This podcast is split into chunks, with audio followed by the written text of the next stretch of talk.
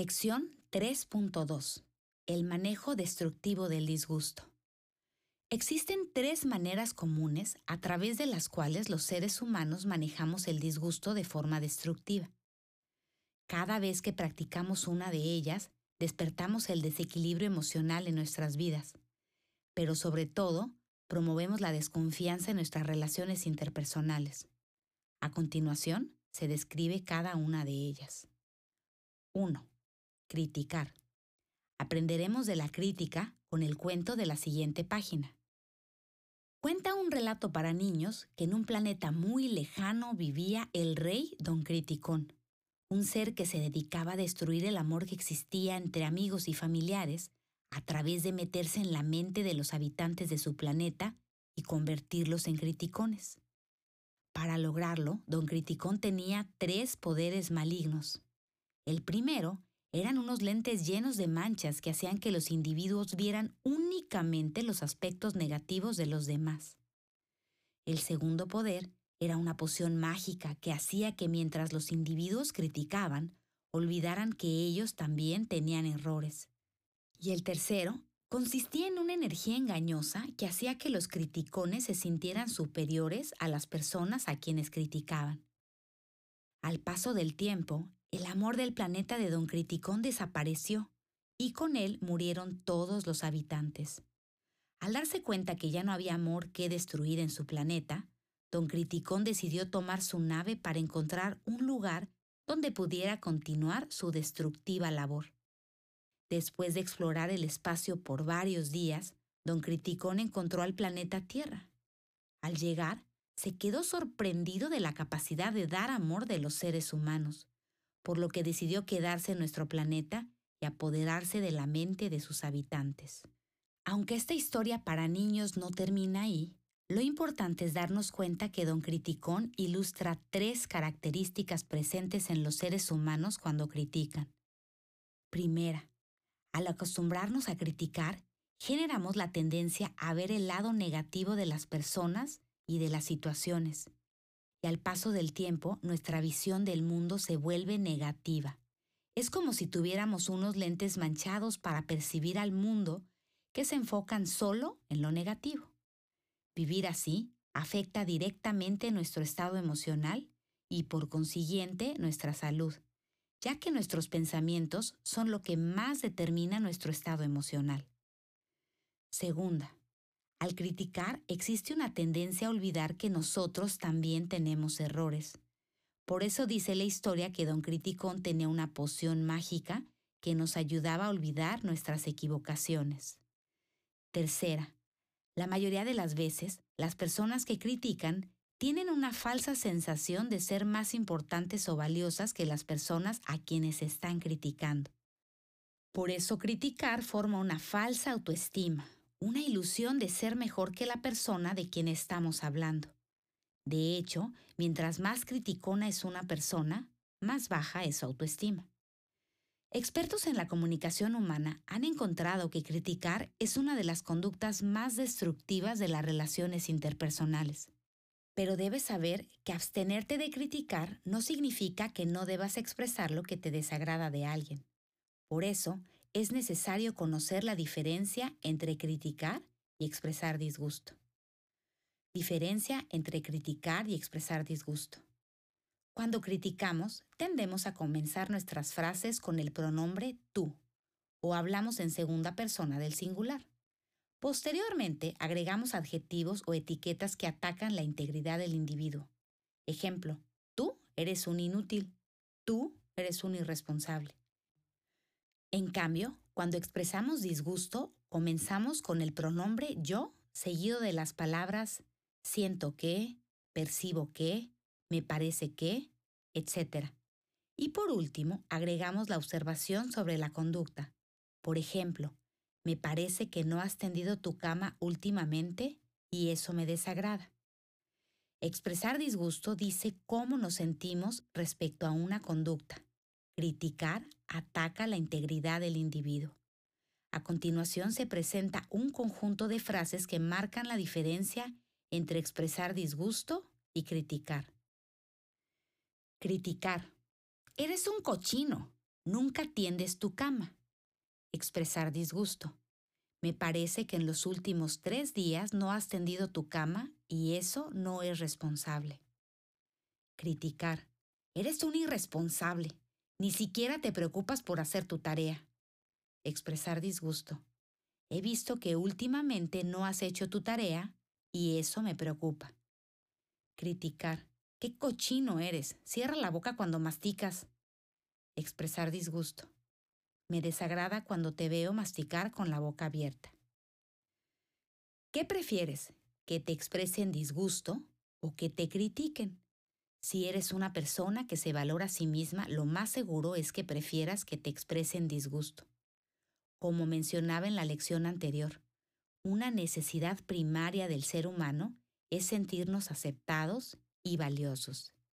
Criticar, en lugar de expresar nuestro disgusto con amabilidad, puede afectar directamente esta necesidad, especialmente cuando lo hacemos con la gente que amamos, porque las palabras que elegimos a diario para comunicar lo que pensamos y sentimos tienen un impacto en nuestra persona y en la gente que nos rodea. Por eso te invito a compartir la siguiente reflexión. Consecuencias de criticar. Existen muchas consecuencias producto de este manejo destructivo del disgusto. A continuación se describen seis de ellas. A. Desconfianza o enojo. Nadie se siente plenamente seguro junto a una persona criticona. Cuando convivimos con ellos, a menudo percibimos nuestra integridad atacada, por lo que en automático nos sentimos enojados o desconfiados. Un amigo que tiene la costumbre de criticar a los demás cuando tú estás presente, puede que haga lo mismo contigo cuando tú no estás. B inseguridad. Mientras más criticamos, más temerosos o inseguros nos sentimos de que las demás personas nos midan con la misma regla que utilizamos para medir al mundo. Entonces nos volvemos temerosos de equivocarnos, de no agradar a los demás por miedo a que se expresen de nosotros como nosotros lo hacemos con aquellos que hacen cosas que nos desagradan. Por eso, la cantidad de tiempo al día que tú pases criticando a otros es reflejo de tu nivel de autoestima y amor propio. C. Arrogancia. ¿Has conocido a una persona que tiende a comunicar desaire a tus opiniones y deseos? Que pareciera que ve a los demás hacia abajo porque piensa que siempre tiene la razón y cuando le cuestionas su forma de ver las cosas responde invalidando o menospreciando tu opinión? Si tu respuesta es sí a la pregunta anterior, entonces has convivido con una persona arrogante. La arrogancia es una de las máscaras de la inseguridad.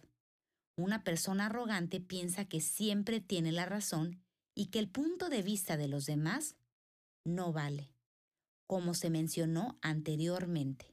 Cuando una persona es muy criticona, tiene miedo a que los demás señalen sus errores de la misma manera que él o ella señala los de los demás. Y una manera de mantener alejados a los demás es invalidando su opinión, es decir, siendo arrogante. La arrogancia al paso de los años genera resentimiento, soledad y depresión. D. Dificultad para expresar el disgusto de manera constructiva.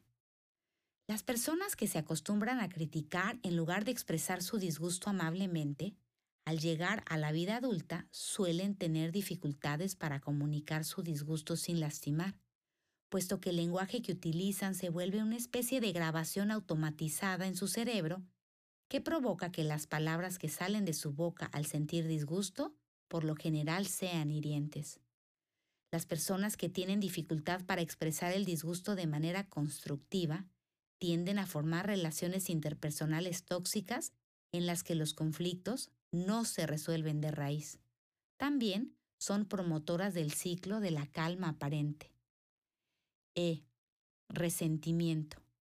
El resentimiento se genera en las relaciones interpersonales donde la crítica es la manera más común de expresar disgusto, porque a través de los años desarrollamos memorias de dolor, de no aceptación de ser insuficientes o inaceptables.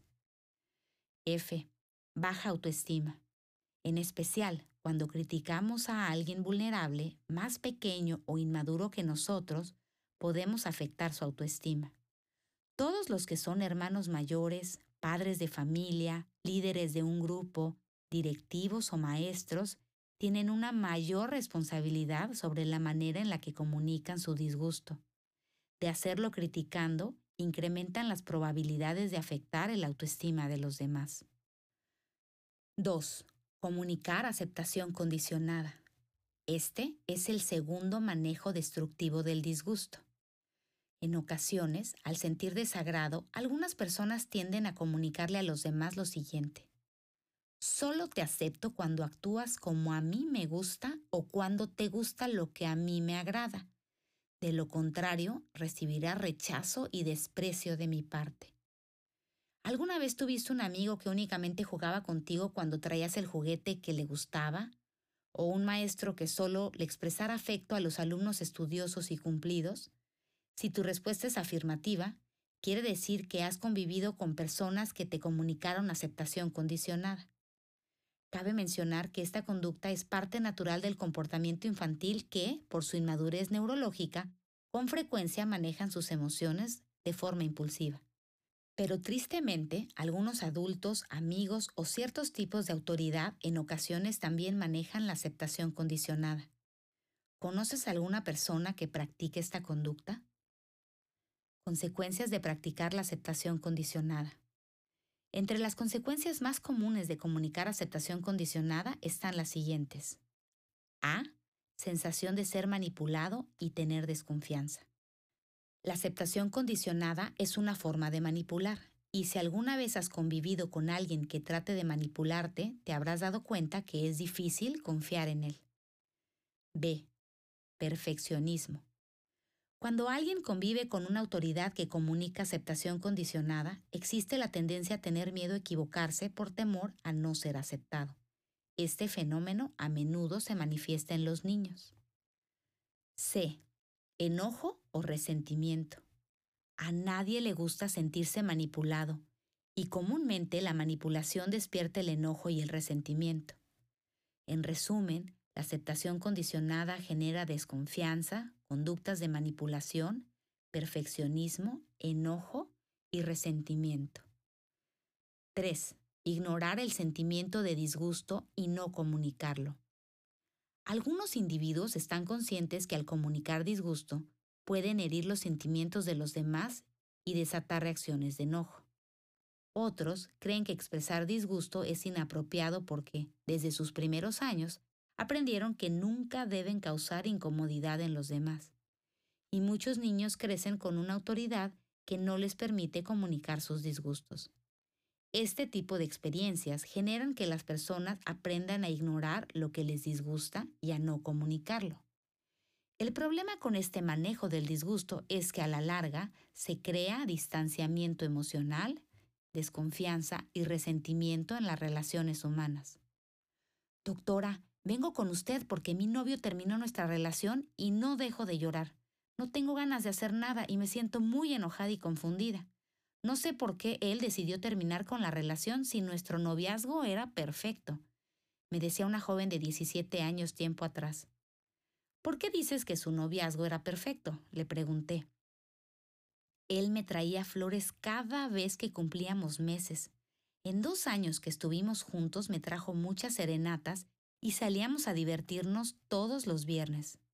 Los sábados salíamos en ocasiones, pero sobre todo nunca nos peleábamos ni discutíamos, me explicaba la joven entre sollozos. ¿En alguna ocasión tu novio hizo algo que no fue de tu agrado o que te molestara? le pregunté. Y después de unos segundos de silencio me contestó. Bueno, la verdad es que no me gustaba que casi siempre llegaba tarde y los domingos que pasaba con mi familia nunca me llamaba. Tampoco me gustaba cómo se llevaba con mi mejor amiga y en ocasiones le hablaba muy feo a su mamá, me contestó. ¿Alguna vez hablaste con él sobre lo que no te gustaba? No, ya le dije que nunca nos peleábamos, me respondió con seguridad. Dos años de noviazgo y esta joven pareja se había separado en gran parte por la idea errónea de que comunicar un disgusto es algo que no debe hacerse. y con tristeza puedo afirmar que esta historia la he visto repetida en matrimonios de más de 20 años. Consecuencias de ignorar el sentimiento de disgusto y no comunicarlo. Como puedes ver, lo que sucedió entre esta pareja fue que al no comunicar los disgustos, se produjo un distanciamiento emocional, enojo acumulado y desconfianza. Estos sentimientos hicieron que al paso del tiempo uno de ellos se cuestionara, ¿qué sigo haciendo con esta persona? El distanciamiento emocional, el enojo acumulado y la desconfianza son las consecuencias más comunes de ignorar el sentimiento de disgusto y no comunicarlo. Recuerda estas tres consecuencias si tú eres una persona que tiende a reprimir sus emociones.